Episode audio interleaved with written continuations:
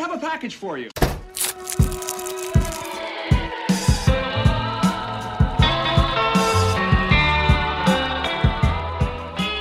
Bonjour à tous et bienvenue dans ce nouvel épisode de votre podcast favori. Je suis accompagné de Brio Waterman, Bonjour. Candice Adam, Bonjour à tous. Yann Vital Salut. et Thomas Moreski. Salut. Je suis Hugo Gasparini et bienvenue dans Recommandé. Alors, juste avant de faire notre petite, chronique du jour, on va parler de nos actus. Alors dis-moi Brieux, quelles sont tes actus de la semaine? Eh bien, moi, j'aimerais recommander, en tout cas, j'aimerais parler de euh, The Witcher, reparler encore à nouveau de The Witcher, puisqu'une nouvelle série euh, va sortir, qui sera un préquel de la série qui était sortie il y a quelques années, Ouais, il y a deux ans temps. maintenant. Mhm. Euh, donc, c'est une série qui s'appelle The Witcher, oh, surprenant, euh, Blood Origins, ou euh, L'héritage du sang en français, et c'est toujours sous la direction de Lauren Schmidt-Isrich, qui avait été assez, disons, décriée ou encensée selon, euh, selon les personnes qui avaient vu la série. Euh, bref, elle avait pris des décisions pour la première série qui n'avaient pas plu à tout le monde, sur, notamment pour la deuxième saison. Donc, bon, j'attends de voir ce, que, ce qui va se passer pour celle-ci. Euh, je- J'applique en fait la logique Star Wars, c'est-à-dire je me dis peut-être que les spin-offs seront meilleurs que euh, le, le- le mainstream.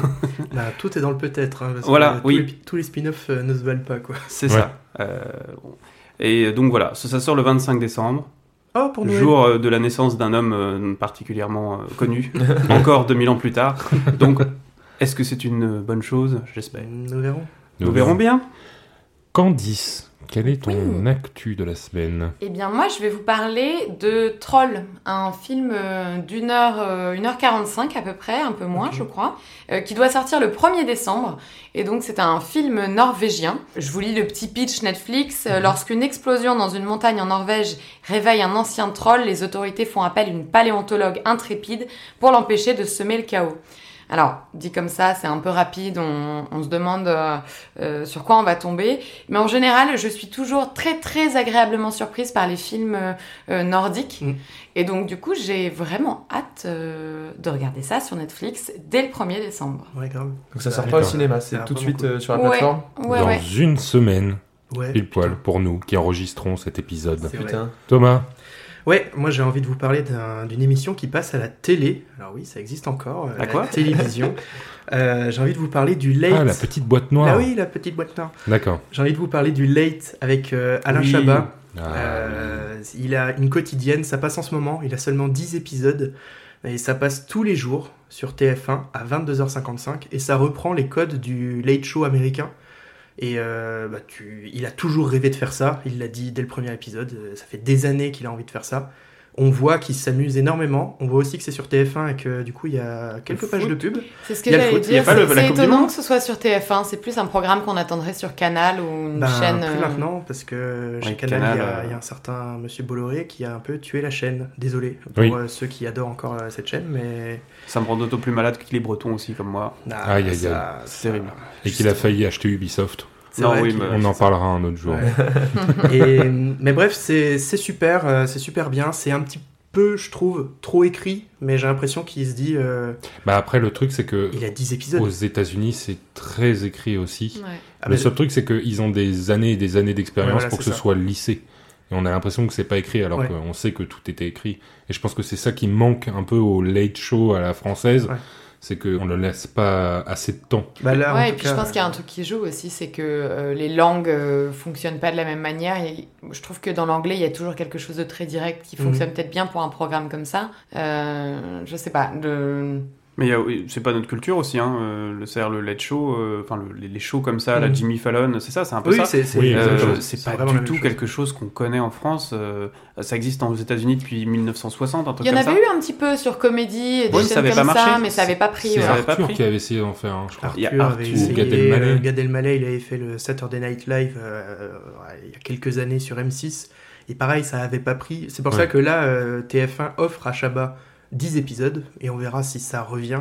Mais je trouve ça déjà cool. Bon, c'est pendant la Coupe du Monde de football, donc euh, on sent qu'il est un petit peu euh, mis là euh, pour faire encore euh, booster les, les audiences ou un truc comme ça. J'allais Enfin, dire, c'est pas le meilleur moment pour euh, lancer son show. Ouais, ouais, j'allais ouais. dire en même temps, il y a plein de gens qui ont pas envie de regarder la Coupe du Monde. Oui, c'est des mais, publics différents aussi, euh, peut-être. justement, je, je zappe euh, seulement, enfin, j'allume seulement ma télé euh, quand le match est fini parce que j'aime- pas le foot. Donc, euh, Mm. je regarde. Par contre, j'adore Chabat.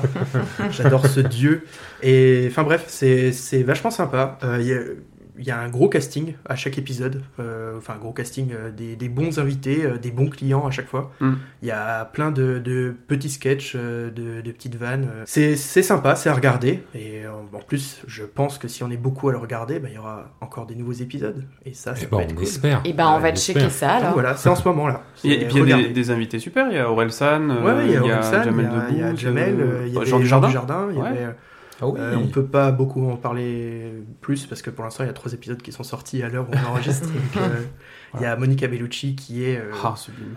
sublime et euh, il disait euh, c'est la- la- le symbole de l'élégance et bah, enfin, dans, dans cet épisode là ouais c'est le symbole de l'élégance. Enfin bref c'est très cool le late avec un Chapa. Eh ben, merci beaucoup. Yann, ton actu. Oui, bah moi je vais vous parler de Terminus. Alors Terminus, c'est une pièce de théâtre de Théo Ça a l'air, Doucet. ça a l'air super Qu'est-ce bien. que c'est Ah oui, et dans laquelle on joue tous Mais oui Tous Candice, cinq. Hugo, Brieux, Thomas, moi-même et euh, sept autres personnes, sans compter notre metteur en scène qui est du coup Théo Doucet. Donc on joue ça la semaine prochaine, le 1er et 2 décembre, décembre pardon, au centre anime point virgule dans le 16e arrondissement. Point du jour. euh, point virgule. Point On a dit- virgule. on a dit point virgule. Oh là là, la bêtise, gars ne sait pas vendre sa pièce. C'était presque parfait. Eh ben, si Centre vous anime, voulez point du voir, jour. vous ne nous verrez pas du coup parce Pas que ce n'est pas au bon endroit. Pas au point virgule. Pas au point virgule. Et donc de quoi ça parle? C'est l'histoire d'un jeune homme, Tom, qui meurt dans un accident de voiture. Voilà. Voilà, voilà, c'est fini. Et du coup, là, il ça. se retrouve dans une gare et va rencontrer plein de gens morts. Il va discuter avec eux et ces rencontres vont bouleverser, bah, non pas sa vie, mais sa mort. C'est beau, c'est drôle, parfois triste, et c'est la semaine prochaine. Vous pouvez réserver des places en envoyant un mail à compagnie du dôme gmail.com. Voilà. Et c'est au centre anime point du jour, au 9 rue du Général Malter. Ah là là, la boulette. Eh ben, écoutez, moi, ça me donne envie d'aller la voir, cette pièce. Bah, ouais, ah grave. Et on la verra que je- jamais. Je pourrais être là. J'espère. Je crois que j'ai un truc prévu, c'est sur cette date-là. Ouais, t'es sur scène, de ni plus ni moins. Ah oui, c'est ça. Ah, c'est ça, c'est ça le Super. truc. Bah, merci beaucoup Yann. Et, Et puis euh, bah, c'est mon tour Bah de oui. faire mon actu. Et ben moi mon actu ça va être euh, eh bien mon actu encore une fois.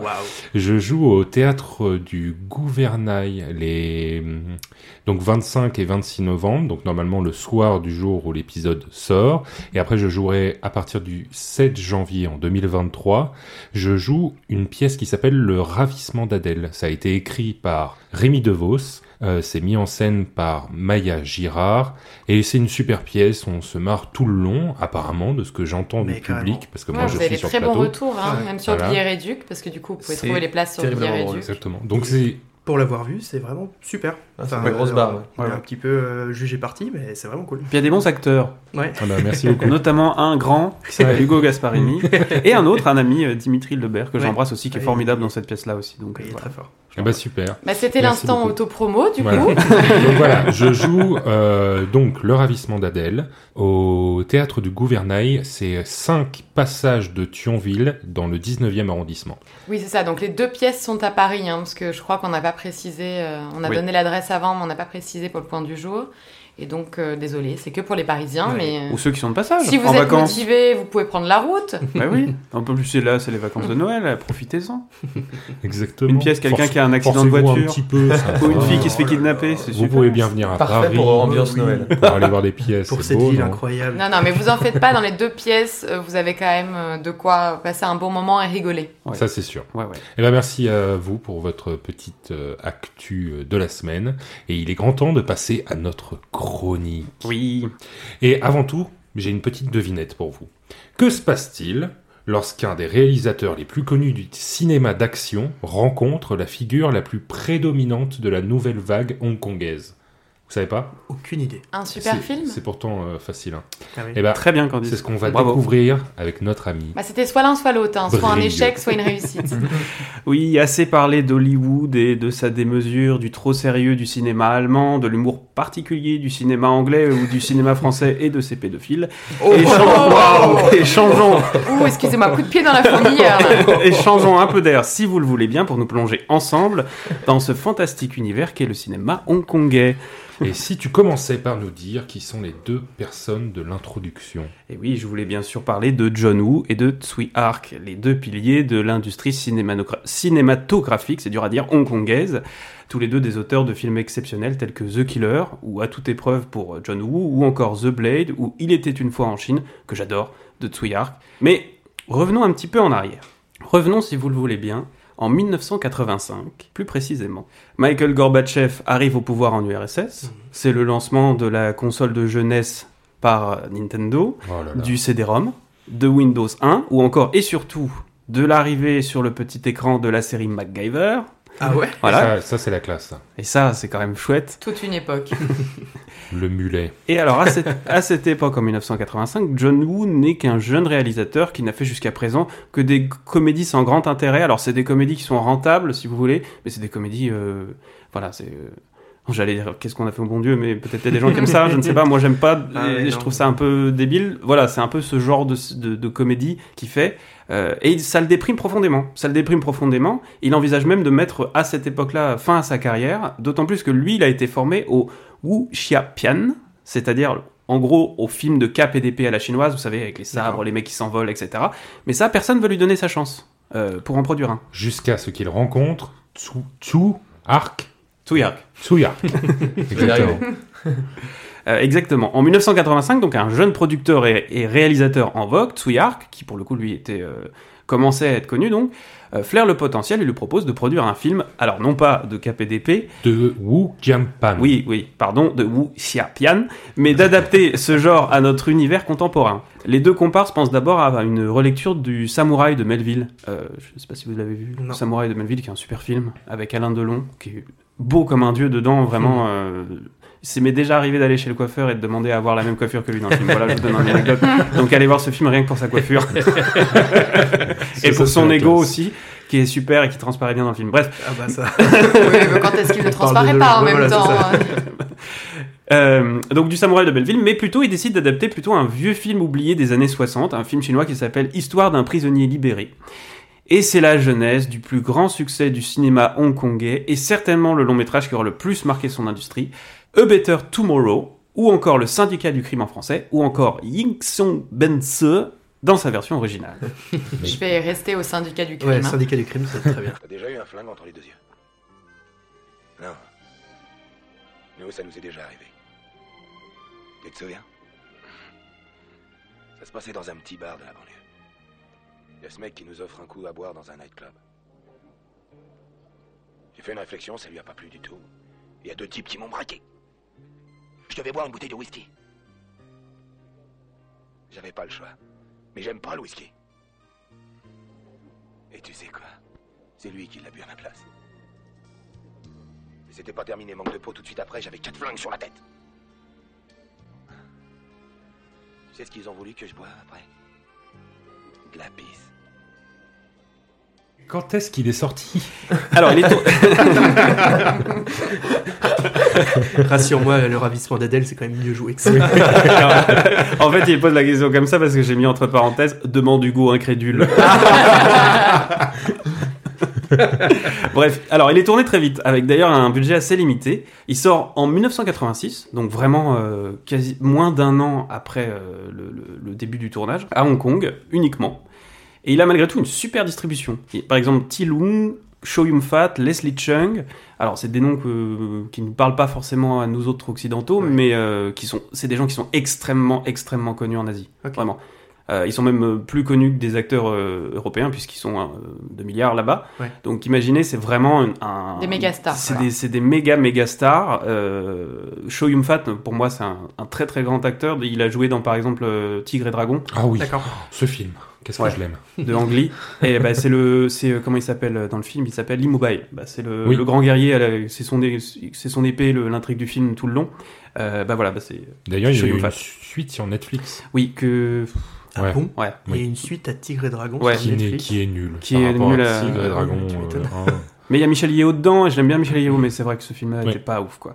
Euh, donc Tilung, pareil, c'est un grand acteur. Leslie Chun, c'était un super chanteur et euh, acteur qui s'est suicidé malheureusement il y a quelques années parce Ah, qu'il a, voilà, parce qu'on a révélé son son homosexualité. Et ça a été difficile. voilà. Mais c'était un super acteur. Il, il est, c'est son premier rôle où il est vraiment exceptionnel dedans. Et alors même Wu et Ark, donc le, le- le- les deux euh, co-auteurs, euh, jouent dedans. Et pas juste un caméo, ils ont des, des rôles, des petits rôles.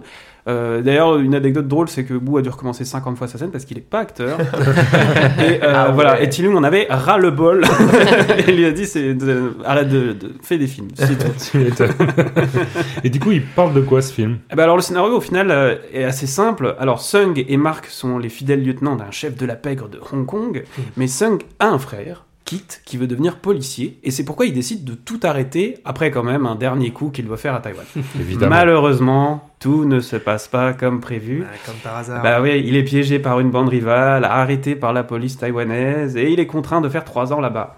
Et à son retour, à Hong Kong, les choses ont changé. Son ami Mark a été rétrogradé et maintenant on est réduit à laver les voitures du boss. Enfin, il est humilié, quoi, constamment. Son frère est devenu inspecteur, félicitations, mais on lui refuse toute promotion à cause de lui. Parce que, bah, quand t'as un Ouais. frère dans la pègre, euh, bon, Ça voilà. marche pas Ouais. trop bien, quoi. Conflit quoi. Mm. Exactement. Euh, donc il a la volonté sincère de se ranger, ce monsieur, euh, de devenir chauffeur de taxi, mais que ce soit la police qui le soupçonne de reprendre ses activités ou ses anciens partenaires qui justement voudraient qu'il reprenne ses activités, la voie de la, rédemption, de la rédemption semble être un chemin impossible à arpenter. Hmm. Oui, en gros, euh, c'est un scénario basique de film de gangster, quoi. Mais du coup, comment t'expliques son succès? Bah, grâce à sa réalisation, évidemment. John Woo Hmm. innove beaucoup. Alors déjà, euh, sur, il innove sur beaucoup de points. Déjà, pour les années 80, il adopte un rythme effréné. Vraiment, le montage, il est quasi frénétique. On digère à peine une scène qu'il passe à la suivante. Et surtout, dans la façon de capter l'ac- l'action, il privilégie des plans très serrés, à hauteur d'homme. Chaque séquence va à l'essentiel. Bref, c'est finalement assez sobre, mais c'est diablement efficace parce que du coup, le film ne nous laisse jamais décrocher. Tant notre attention reste focalisée sur euh, l'apparente simplicité de la mise en scène, vraiment, on voit une scène et la suivante est tellement logique par rapport à la précédente que on regarde le film du trait Ouais. et quand le film est fini, on dit ah ok, ah il est court, Ouais. non il dure une heure et demie, mais quand même, euh, il nous aura tenu en haleine tout du long et euh, Vraiment, la scène d'exposition est frénétique. Je me disais, ok, c'est la scène d'exposition, ils veulent balancer l'histoire pour les flingues. Eh ben non, pas du tout. C'est euh, c'est même tout le contraire. Tout le, tout le film, comme ça, a un montage très. euh, C'est super nerveux. C'est très nerveux C'est super nerveux. mais très précis, fond, euh. si tu veux. Mm. C'est-à-dire qu'il n'y a pas de scène de trop. Il n'y a pas de scène inutile. Tout, tout va à l'essentiel, vraiment le plus simplement du monde, et c'est très facile à regarder comme film, quoi, vraiment. Alors, la bande originale, évidemment, années 80 oblige. euh, euh, voilà, les transpire par euh, tous ces orifices, mais elle est de très bonne facture. Moi, je me suis surpris à la réécouter de temps en temps. Alors, on a le droit à l'éternel synthé et à l'harmonica, qui Ouais, sont ouais. très propres à l'époque, hein, on voit tout de suite.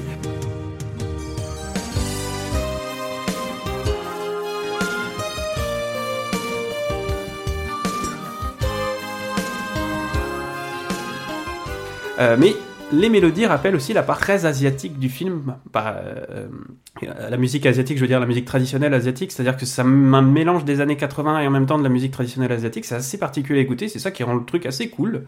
Euh, John, Woo, John Woo glisse aussi des chansons cantonaises très populaires à l'époque, dont une chantée par une chorale d'enfants qui s'appelle Ming Tian Hui Gwen Hao. Mais oui, Je retiendrai pas le.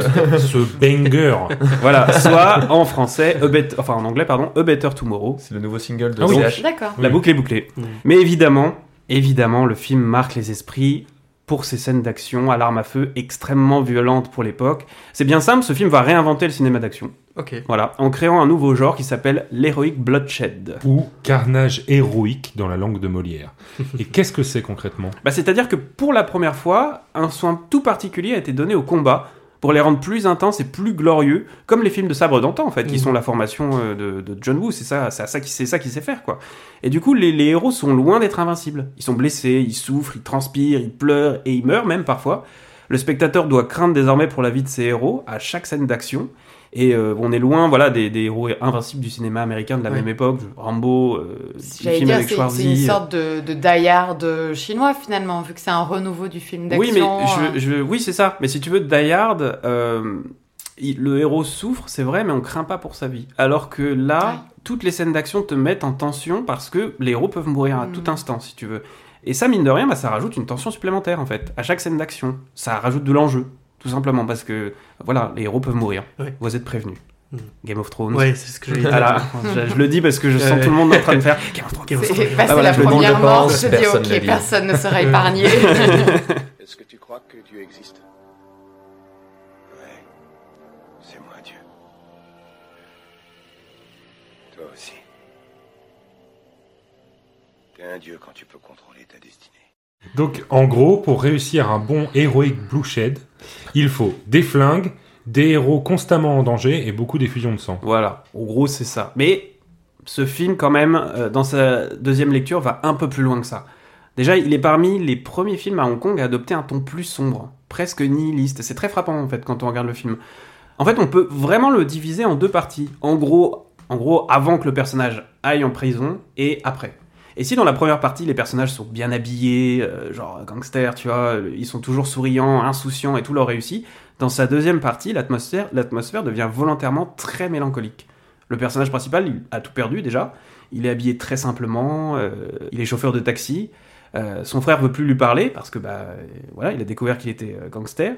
Et de manière plus générale, Hong Kong a changé. C'est un héros d'un autre temps et le monde qu'il connaissait a disparu. Et ça- C'est plus un gangster qui pue la classe comme on en a l'habitude, c'est euh, c'est vraiment la descente aux enfers. C'est ça, exactement, exactement. Et, et ça, en fait, euh, pour nous, ça nous parle pas tant que ça. Bon, ça, c'est voilà, c'est euh, c'est la descente du loup de Wall Street, si vous voulez. Mhm. Mais en fait, ça, ça fait forcément écho à l'époque, à l'approche de la rétrocession de Hong Kong à la Chine. Parce qu'il faut savoir qu'à l'époque, Hong Kong appartenait, euh, en gros, à l'Empire britannique et Ah oui, allait vrai. être cédé en 1980. Vous avez une 17, scène dans la dernière saison de The Crown qui vient de sortir justement où on voit. Oui, c'est vrai, Ah ouais c'est vrai. Et ben Ouais. voilà, exactement. Et ben euh, les, les conditions de cette rétrocession avaient été fixées un an avant le début du tournage, c'est-à-dire au Oh, moment wow. où ils se sont décidés à faire le film. Et ça, bah évidemment, euh, ça, ça fait écho à, ce, à cette période dans le film où vraiment on la sent, Ouais. ce moment d'incertitude, ce moment où de peur et en fait de, de ces ressortissants qui se disent que- qu'est-ce qu'on va devenir? Tu sais c'est quoi mon but? Être un putain de bourgeois Gagner du blé à rien glander Je ne veux surtout pas retourner où j'étais Je ne veux plus cirer les pompes d'un enculé pour avoir de quoi vivre Qu'est-ce qu'on va devenir Parce que c'est littéralement une ville à qui on change, de pays en fait. On dit euh, maintenant vous êtes à... Imaginez euh, les gens de Marseille à qui on dit vous êtes à l'Italie maintenant. Oui, et puis euh, c'est Voilà. surtout que dès que le, le traité a été fait, euh, je crois que c'est le lendemain ou deux jours après, euh, les tanks chinois arrivaient dans Hong Kong. Donc, euh, Ah oui, d'accord. euh, pour tout de suite instaurer le. le- Euh, ça, ça ouais. a changé de. Non, c'est pas... Ça, c'est- ils sont pas attaqués, hein, c'est dans le sens. Oui, euh, oui. Euh, mais- Voilà, la, la Chine est présente et, euh, et les choses vont, vont changer aussi. Alors, Ouais. je suis complètement une buse sur cette partie de l'histoire. Euh, Est-ce que c'est ça euh, avec la place Tiananmen? C'est Euh, un lien ou ça n'a rien Alors c'est la à même voir? c'est la même époque mais c'est ça n'a pas grand chose à voir parce que c'est euh. Tiananmen c'est euh, une interne à la Chine si tu veux. C'est la révolte ok. d'étudiants euh, qui demandait à devoir des, des, des conditions plus démocratiques dans le pays. Alors que Hong Kong, c'est vraiment une histoire de de- d'ancien colonialisme, c'est-à-dire c'est le colonialisme qui se termine, si tu Mhm. veux, et du coup il y a ce côté, euh, ce côté vraiment de peur, mais pas par rapport à, c'est pas une révolte, c'est vraiment une, Ouais. un, bouleversement au niveau de la ville. Voilà, je sens Et- que j'ai manqué quelques cours d'histoire au lycée, je suis perdu. Bah, Mais voilà. je pense qu'on en ben, parle pas beaucoup. c'est- Oui, c'est ça, on en parle On n'en parle pas beaucoup, mais c'est vraiment un drame. Enfin, c'est pas un drame, mais c'est en tout cas une- un, un- un moment de bouleversement, en tout cas, pour cette ville. Et ce, Ouais. ce film le- en rend hommage à ça, évidemment. Et la plupart des films qui vont suivre celui-ci commenceront à parler de ça. Il y a même un film avec Jean-Claude Van Damme euh, qui parle justement des ressortissants britanniques qui euh, se demandent ce qu'ils vont faire de leur vie maintenant que bah, Hong Kong n'est plus britannique, en gros. Mm. Euh. C'est un film justement fait par John Woo. Donc Comme voilà. quoi. Ou Tsuyark, je ne sais plus lequel des deux. Euh, Ouais, J'ai un a- doute d'un coup. cas, Euh, les deux dans voilà. la boucle, quoi. Mais, euh, mais voilà, c'est un des deux. on- C'est pas un bon film, c'est pour ça que j'en parle euh, vite fait. C'est pas un bon film, donc voilà, euh, j'en parle juste. Du bout des lèvres comme ça. Et du coup, pour en revenir au film, j'imagine que vu le succès, Hollywood va reprendre le concept. Bah évidemment, évidemment. Déjà, John Woo devient le fer de lance d'un nouveau genre, repris par de très nombreux cinéastes hongkongais, je le disais à la fin des années 80. Et évidemment, par Hollywood à partir des années 90, notamment par Quentin Tarantino, qui sort Reservoir Dogs en 1992, qui reprend beaucoup, beaucoup les esthétiques de ces films-là, D'accord. ou encore Luc Besson, euh, qui s'inspire grandement de, de ce genre de film euh, pour Léon le Professionnel avec Jean Reno en Qu'est-ce 1994. que j'aime Ok. ce film? Et ben voilà, et ben par exemple les scènes, vous voyez ces scènes d'action très violentes Ouais. euh, De, de, de ce film, c'est complètement de l'Heroic Bloodshed. Il Voilà. n'a donc rien inventé. Personne n'a rien Non. inventé. Si tu veux l'Heroic Bloodshed, euh, si on réfléchit bien, ça, Oui, ça vient déjà de, de quelque chose qui vient de quelque chose. Mhm. Mais l'important ce n'est pas vraiment d'inventer, mais de révolutionner. De Tu as dit, tu as réinventer. dit Tarantino Réinventer, et depuis beau, tout ça. à l'heure j'ai juste Kill Bill en gros Ouais. plan dans ma tête. Ah bah, Ouais, j'ai Ah la bah là. musique avec la, la scène là. C'est vrai. Bon, après, Kill Bill, on peut le citer pour. euh, il rend hommage à tellement de trucs. Ouais, ouais, On ouais. pourrait Ouais. le citer pour tout, quoi. On est, euh, western. d'ailleurs, il Bill. avait déjà le scénario de Kill Bill dans Pulp Fiction. Ouais, oui, il en parle. Il en parle dans Ah le oui dîner. Ça, je savais pas. À un moment, en fait, ils sont tous les deux à parler. Ah et oui. elle, elle lui raconte l'histoire d'un film Ouais. qu'elle a en tête. Et elle lui dit c'est super, c'est l'histoire d'une blonde qui revient avec un katana euh, et elle tuerait tout le monde. Et ils en parlent. Et quand t'as vu Kill Bill, tu fais oh le génie. Ça se trouve, c'était vraiment un message genre Vous voulez bien faire ce film S'il vous plaît. Dans pas 20 éduqué. ans. Oui, dans 20 ans, on le fera. Yes Et du coup, on peut le voir où ce film? Bah, nulle part. Et c'est pour ça que j'en parle en fait. C'est en désespoir de cause euh, Mm. que je fais cette chronique-là. C'est que euh, le film est très peu connu en France. D'ailleurs, euh, Non, moi j'ai personne ne le connaissait Non. autour Non. de la table, on est d'accord. Euh, bon, il faut dire qu'il est sorti en 1993, donc 7 ans après Ah, sa France, sortie, en France, oui, pardon. Et il fera moins de 5000 entrées. Donc, euh, Ah oui, voilà. d'accord. D'accord. Ah oui. Alors en comparaison, à Hong Kong, ça avait fait 1 730 000 entrées, sachant que la ville de Hong Kong, de Hong Kong à l'époque comptait 5 millions d'habitants. Donc c'est simple, c'est euh, la moitié de la ville qui allait voir le film, voilà, Euh, pour donner un ordre d'idée. Et sans compter évidemment les entrées que ça a fait dans d'autres Ouais. pays. Et aujourd'hui, on peut le trouver sur internet effectivement en DVD, euh, mais il est sur aucune plateforme de streaming légale, que Ouais. ce soit à la location ou à l'achat. Et je trouve ça dommage en fait, Ouais. vraiment dommage parce que c'est un, déjà c'est un bon film. Et puis c'est un film qui a vraiment changé beaucoup de choses pour ce qui est du cinéma hongkongais, mais du cinéma tout court. Et euh, voilà, c'est dommage qu'on rende pas plus hommage euh, à ce film-là, d'autant plus qu'il a même eu un remake euh, il y a deux ans maintenant, qui s'appelle A Better Tomorrow, ça se réinvente pas, euh, qui est un remake de ce film-là, qui, qui est un, un remake chinois. Euh, donc vraiment, les Chinois, pour eux, ça les a vraiment marqués. Mhm.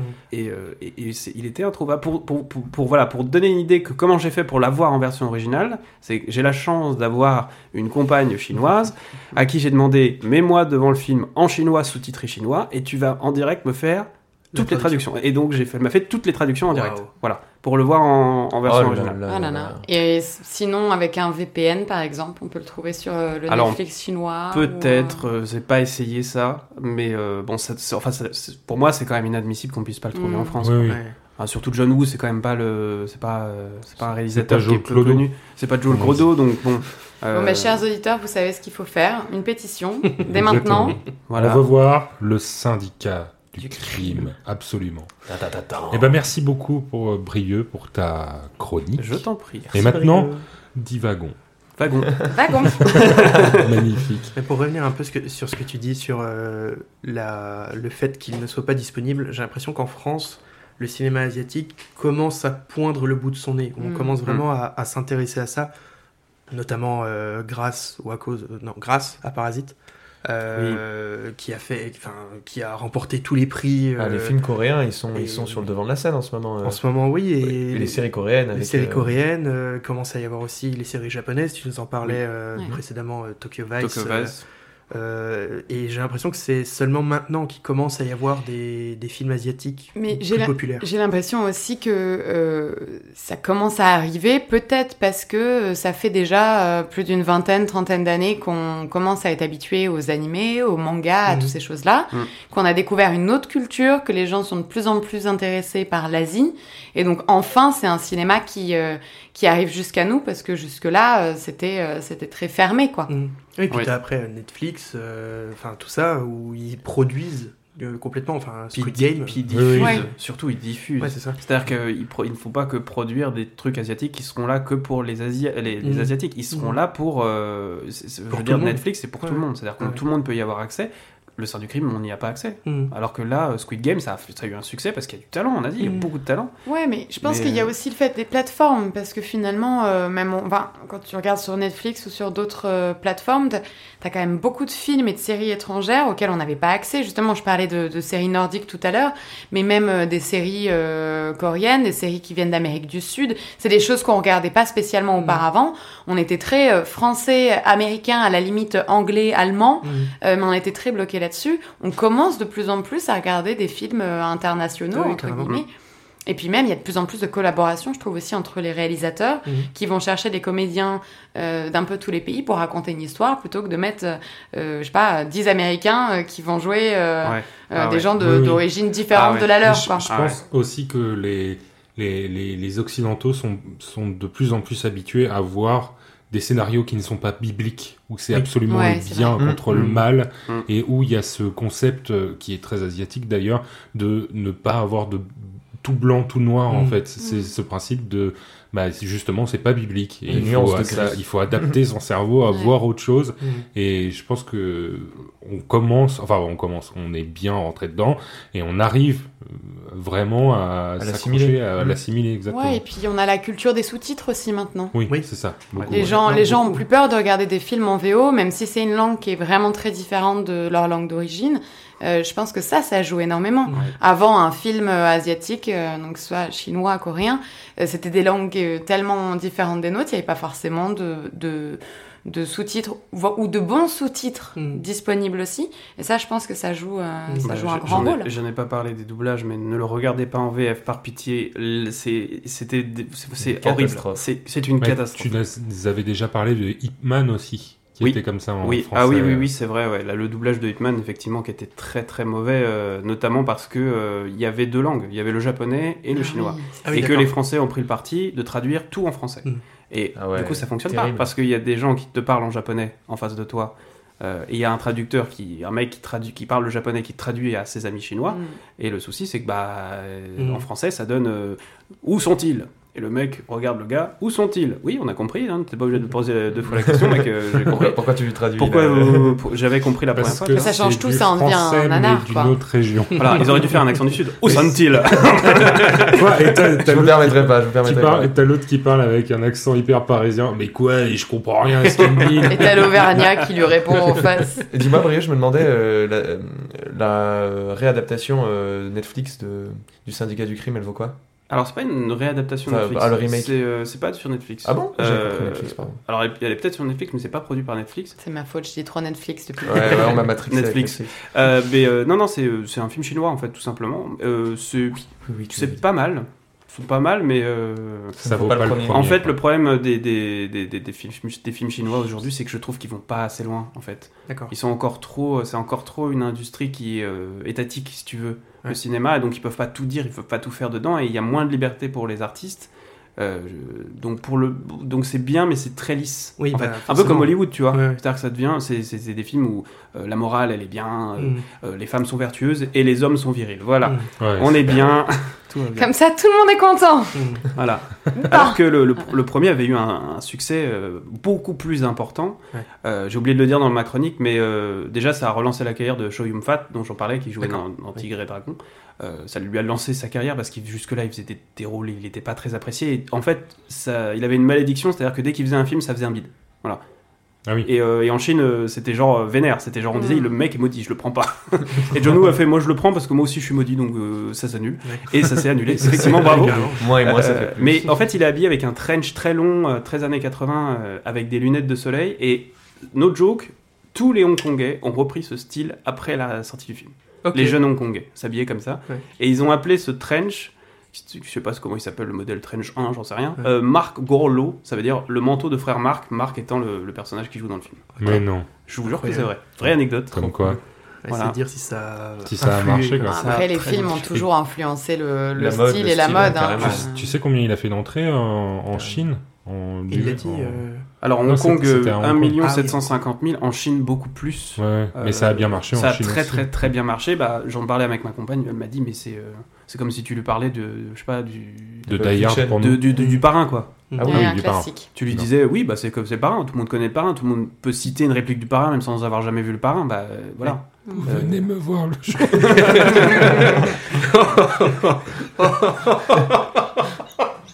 J'ai tenté un truc. C'est drôle parce que quand t'as fait ça, moi j'ai eu la vision de Zootopie Oui, Zootopie. Oui. avec le petit rat euh, parrain de la drôle. mafia. Qu'est-ce que c'est euh, drôle, ça. trop. Et t'as sorti une réplique euh, complètement random du parrain. euh, Oui, oui, c'est ça. C'est comme si tu sortais. euh, Alors comme ça, c'est ta copine. Le parrain. Non, mais si, c'est- la scène où il va pour les défoncer à coups de batte, là, quand ils viennent à l'anniversaire de sa fille. Oui, ouais, C'est c'est ça. ça. ouais, ouais. Bah, le début de la réplique, il est violent parce que justement, il leur dit Vous venez euh, le jour de l'anniversaire de ma fille. Il leur fait tout un discours et il finit par les défoncer à coups de batte. euh. Voilà. Spoil, il a gagné. Spoil, oui. D'ailleurs, c'est notre reco pour euh, vos films de Noël. Voilà. Et bah super, on va passer aux petites recos. Oui. Thomas, Moi, en premier. Oui, qu'est-ce que tu as à nous dire? Attends, je récupère mes petites notes. Euh, oui, j'ai envie de vous parler de une série d'un univers euh, lointain.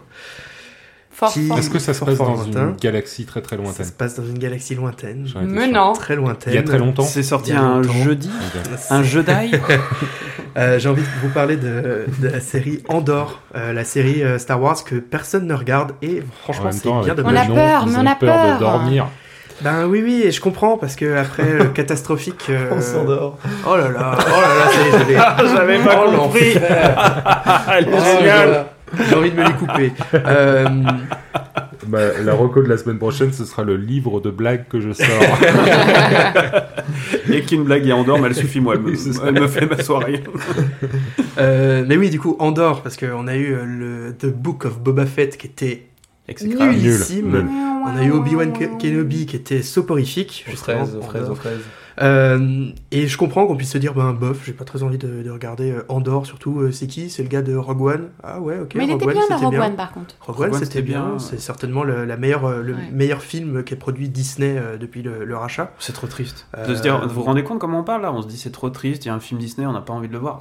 On en est là quoi. Ah C'est oui, trop bah, triste. euh, enfin en tout cas sur la saga, en ce moment ils font un peu n'importe quoi, Ouais. sauf justement sur Andor, parce que c'est, eh, j'ai même envie de dire que c'est meilleur que The Mandalorian. Alors j'aime beaucoup The Mandalorian, Ah ouais. c'est pour vous dire. Attention à ce que tu dis. Ah oui, non mais vraiment. Euh, Parce qu'il y a des choses qu'il faut respecter dans la vie. Le parrain, je m'en fous, mais là, Euh, donc oui, ça raconte l'histoire de Cassian Andor, euh, membre de l'escadron suicide de Rogue One, 5 ans avant les événements de Rogue One. Et euh, en fait, avec cette série, il nous présente le monde de Star Wars, mais sous un côté beaucoup plus terre à terre. Là où euh, The Mandalorian, il y a encore des histoires de force, de Jedi, euh, etc., etc. Là, pas du tout. On raconte euh, comment euh, la rébellion se- justement se soulève, comment la rébellion naît à travers le personnage de. Et tant au niveau politique, parce qu'on a le personnage de Mon Mothma qui est incroyable dans la série, où on sent que qu'elle elle évolue encore à Coruscant. Euh, après l'ordre 66, donc euh, ça Mm. fait plus de 10 ans maintenant que l'Empire euh, est aux ordres, et elle, euh, bah, elle est là au milieu, et elle a envie de- de- d'être le visage de la résistance, mais en même temps, bah, Ouais, c'est pas il y facile. a, il y a que des, des- y a que des, Mm. des gens qui sont pour l'Empire autour d'elle, quoi. Euh, c'est vachement intéressant. On navigue vraiment en eau grise tout du long. On sent que tous les personnages, bah, justement, euh, ça rejoint un peu euh, ce que tu disais euh, sur la chronique sur euh, le syndicat du crime. Ils sont pas manichéens du tout. Ouais. Euh, ça hésite pas à tuer, ça hésite pas à avoir les mains sales. Ouais, Pour faire le bien. ce qui est, anti-héros, ce qui est c'est surprenant, froid, euh, ce qui est surprenant dans Star Wars en fait. Oui. Très manichéen. Surtout depuis que c'est racheté Ouais. par Disney. Oui, Ouais, mais en oui, même, en temps, euh, de, de ce que tu expliques, c'est que ça a l'air d'être euh, des civils Oui, qui c'est n'ont pas la force, en ça. fait. C'est c'est des gens euh, lambda qui décident qu'ils veulent une autre vie. Donc euh, C'est- intéressant, ça change dans c'est- l'univers C'est Star un peu les gilets jaunes sur Tatooine. Ah, ça, change complètement la formule de Space Odyssey. Ils sont contre le super. 49.3 eux aussi. Il y, a, il y a des plans sur des ronds-points à Tatooine. Ils arrêtent Alors, les... Non. Euh, non, non, mais euh, Palpatine, démission au-delà. Palpatine, euh, explosion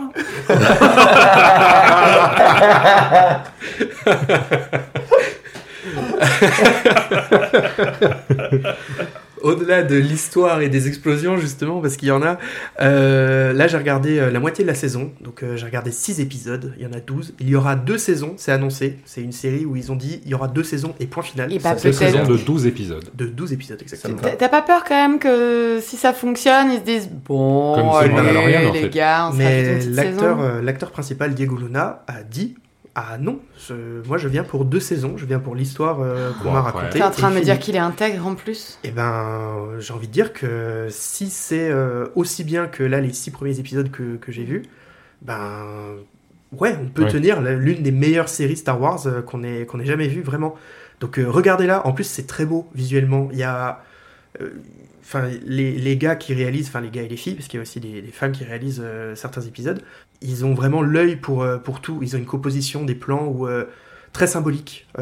Et là, du coup, je viens de terminer l'épisode 6 que j'ai regardé hier soir. Et ils, ont, ils font quelque chose avec des, des météorites. C'est magnifique. Ça, ça refait en gros un œil. Et enfin, bref, c'est magnifique. Regardez au moins, regardez l'épisode 6, je sais pas, au moins- rien que ça, Et ça du coup, suffirait. dispo sur Disney+. Disney, dispo sur Disney+, évidemment. Évidemment. Bah oui, Très évidemment. Eh, Merci voilà. beaucoup, Toto.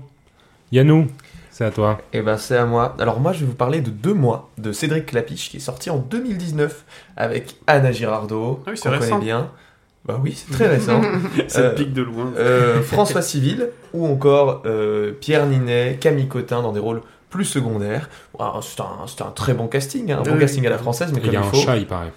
Ah, il y a un Oui, chat. Il y a un chat. Il y a, le Il y a un petit chat, si vous aimez les chatons, c'est un très bon argument de, de- enfin, pour, voir le, pour voir ce petit film. Ouais. Donc c'est l'histoire de deux jeunes adultes à Paris, Rémi et Mélanie. Donc ils sont un peu paumés, enfermés tous deux dans cette solitude de grande ville. Ils font face à la difficulté d'établir du contact dans un monde pourtant bah, ultra connecté. Ils sont voisins, ont un parcours qui se fait écho et formeraient sans doute un duo incroyable. Bah, toutefois, ils se connaissent pas. Mm. Mais tous deux prennent une route qui les mènera dans la même direction. Bah, ce film, euh, c'est drôle et c'est surtout très beau et émouvant, comme on a l'habitude avec du Mm. clapiche. Et surtout, le sujet est très actuel et saura en toucher plus d'un. C'est un film qui donne envie de rencontrer du monde, de danser, d'aller faire ses courses et d'adopter un petit chaton. bon, je vous en dis pas plus, c'est de moi et c'est dispo à la location sur Amazon Prime et sur Canal VOD. Alors c'est deux mois, euh, Deux le mois. chiffre 2, c'est pas deux toi. C'est de moi, euh, moi-même. C'est Je- de je- Clapiche, c'est donc. De moi-même, pas moi, M-O-I-S. De, le chiffre 2. T'as compris? D'accord, très bien. C'est de moi, M-O-I. Ce qui est très cool. Oui, C'est c'est comme s'il y avait deux mois, la personne. D'accord. Oh, l'enfer, l'enfer du. Tu nous la réexpliques encore, on n'a pas compris. Ce qui est très cool avec ce, ce film, c'est que c'est un peu l'anti-comédie romantique. C'est comme si euh, dans, Ouais. les com- dans les comédies romantiques, c'est quand euh, ils se rencontrent, ça commence. Et ben là, c'est ce film qui se se passe avant. pas, quoi. Et c'est vraiment, c'est vraiment génial comme film. C'est, il fait du bien pour Mm. le coup. Il fait vraiment du bien. C'est un film qui fait chaud au cœur. Bah, trop cool. Merci beaucoup, Yannou. On va le regarder parce que moi, ça m'a donné envie. Il y a des chatons, je sais que ça te ferait plaisir. J'adore les chats. Euh, Brieux, ta recommandation, s'il te Oui, plaît. alors moi je vais recommander un jeu vidéo. Voilà, Oui. Euh, je vais recommander Warhammer 40 000 Dark Tide. Donc, comme son nom l'indique, c'est un jeu vidéo qui se passe dans l'univers très riche et très vaste de ce euh, jeu euh, à la base de plateau qui était sorti en 1987. Un jeu de figurines euh, très complexe où euh, on devait les, les- les monter, les peindre soi-même et après jouer avec. Euh, autant vous dire que j'ai pas la patience. Par contre, les jeux vidéo, j'aime bien parce qu'il n'y a pas grand chose à faire. Il n'y a même plus de CD à mettre. Maintenant, on télécharge et c'est bon. Et ça tombe bien. donc, Dark Tide, peut-être que certains d'entre vous connaissez Vermintide, qui se passe dans l'univers de Warhammer. Quel Attention, jeu Quel pas jeu Warhammer 40 000, Warhammer, qui est en gros le principe d'un Left 4 Dead, c'est-à-dire un groupe de quatre personnes euh, doivent euh, exécuter une mission euh, et il y a des centaines de vagues de milliers d'ennemis qui arrivent sur toi et il faut réussir à survivre et à accomplir sa mission. En gros, c'est ça, c'est très simple. Euh, et Ça fonctionne, ça fonctionne, ça tabasse. C'est super bien. C'est vraiment cool. C'est un défouloir. Vous regardez deux mois, vous êtes, vous êtes serein. si vous avez encore un peu de stress, vous allez vous défouler avec ce jeu. Je vous jure qu'après, vous serez doux comme un agneau, euh, même plus que ça. Donc c'est fait par Fat Shark, donc ceux qui faisaient Vermintide aussi, qui sont un studio très chouette. La musique est sublime. C'est une sorte de. Alors je suis pas expert en musique. hein, J'imagine que tu les as pas écoutés, Hugo. Non, pas du tout. Voilà, bon, bah, alors, je, vais, je vais dire n'importe quoi, ambiances, mais euh, c'est euh, ouais, les musiques d'ambiance et les musiques de- d'action, en gros, c'est euh, genre de la musique de boîte, mais avec de l'orgue. Voilà. Euh, le- L'ambiance. J'ai du mal à visualiser. Ouais, ouais, c'est super, c'est particulier, mais ça, c'est super bien. Ça rend On pourrait super appeler bien. ça de l'électro-church. voilà, mais il y a des chœurs gré- grégoriens aussi dedans. Enfin, ça donne une, une ambiance space opéra qui est complètement ouf, tu vois. C'est un peu. euh, C'est intriguant ce que tu nous Ouais, racontes. ouais, ouais, ouais, Bah, c'est vachement bien. Et ça se mal, peut jouer comme- tout seul, mais c'est mieux de le jouer, à, de jouer à 4 parce que, comme j'ai dit, c'est une équipe de 4 et on peut jouer avec 4 potes. Enfin, 3 potes du coup. Ou alors il y en a un quatre qui regarde, il y en a un qui regarde, mais euh, c'est moins marrant. Ou alors qu'il n'y a pas de PC et qu'il y a Voilà. Et qui- et voilà. Je peux jouer? Non. Ah, ça a été moi si longtemps, ça. Voilà, Cher. donc euh, Dark Tide, c'est euh, c'est Et du un coup, jeu- c'est dispo sur quelle plateforme? C'est pas dispo encore. C'est Ah, dispo le pas encore. 3. Ouais, j'ai Ça arrive le j'ai 30 vu que les bêtas, ça, voilà, ça arrive le 30 novembre Ah, sur Steam va, et sur euh, Xbox Series, il me Ouais, semble. c'est ça, c'est ça, c'est ça. Donc pas sur PlayStation. Désolé à tous ceux qui aiment Sony. Tristesse. Ouais, ouais. Mais euh, voilà, ça vaut le coup, allez-y, euh, c'est super, et puis ça, ça va vous faire passer des bons moments, surtout quand vous êtes stressé. Euh, bah, et puis c'est tout. Merci beaucoup. non, bah, je, peux, je peux développer plus, hein, si tu veux. Candice, Oui. parce que c'est long, mais je peux y aller. Non, Merci, je vais couper ton micro. Candice? Oui, moi je voulais vous parler de l'impératrice, die Kaiserin euh, en VO. Donc c'est une série créée par Katharina Essen et Lena Stahl, que vous pouvez trouver une fois de plus sur Netflix, puisque visiblement je ne vous parle que de Netflix aujourd'hui. Redis-le. Elle est sponsor. Netflix Ah. Et on n'est pas sponsor, mais si jamais... Bah, hein, pas encore. pas encore, pas encore. Hein, on va les appeler. Attendez, j'en reçois, un appel. Donc c'est une série en 6 épisodes d'une heure environ, ça se regarde euh, super vite, moi pour tout vous dire je l'ai binge-watché en deux jours. Euh, donc c'est une série d'époque. Si vous aimez euh, les beaux costumes, euh, les décors grandioses, les intrigues politiques, les histoires d'amour légères ou très compliquées, c'est une série qui est pour vous. C'est une nouvelle vision de l'impératrice. On sort un peu de la vision de Sissi euh, jouée par Mhm. Romy Schneider. Attention, j'adore Romy Schneider, Ouais. mais voilà, on est quelque chose dans, dans, dans quelque chose de, de plus lourd, de, de comment dire, hum, de plus sombre. Ça se voit aussi euh, dans les dans les lumières qu'utilise, euh, euh, j'allais dire le film ou le réalisateur, mais enfin bref, les réalisatrices. Euh, Il y a quelque chose de, de très sombre dès qu'on rentre dans le château, dans le palais. Euh, L'héroïne, donc Sissi, euh, euh, rencontre son, son futur fiancé.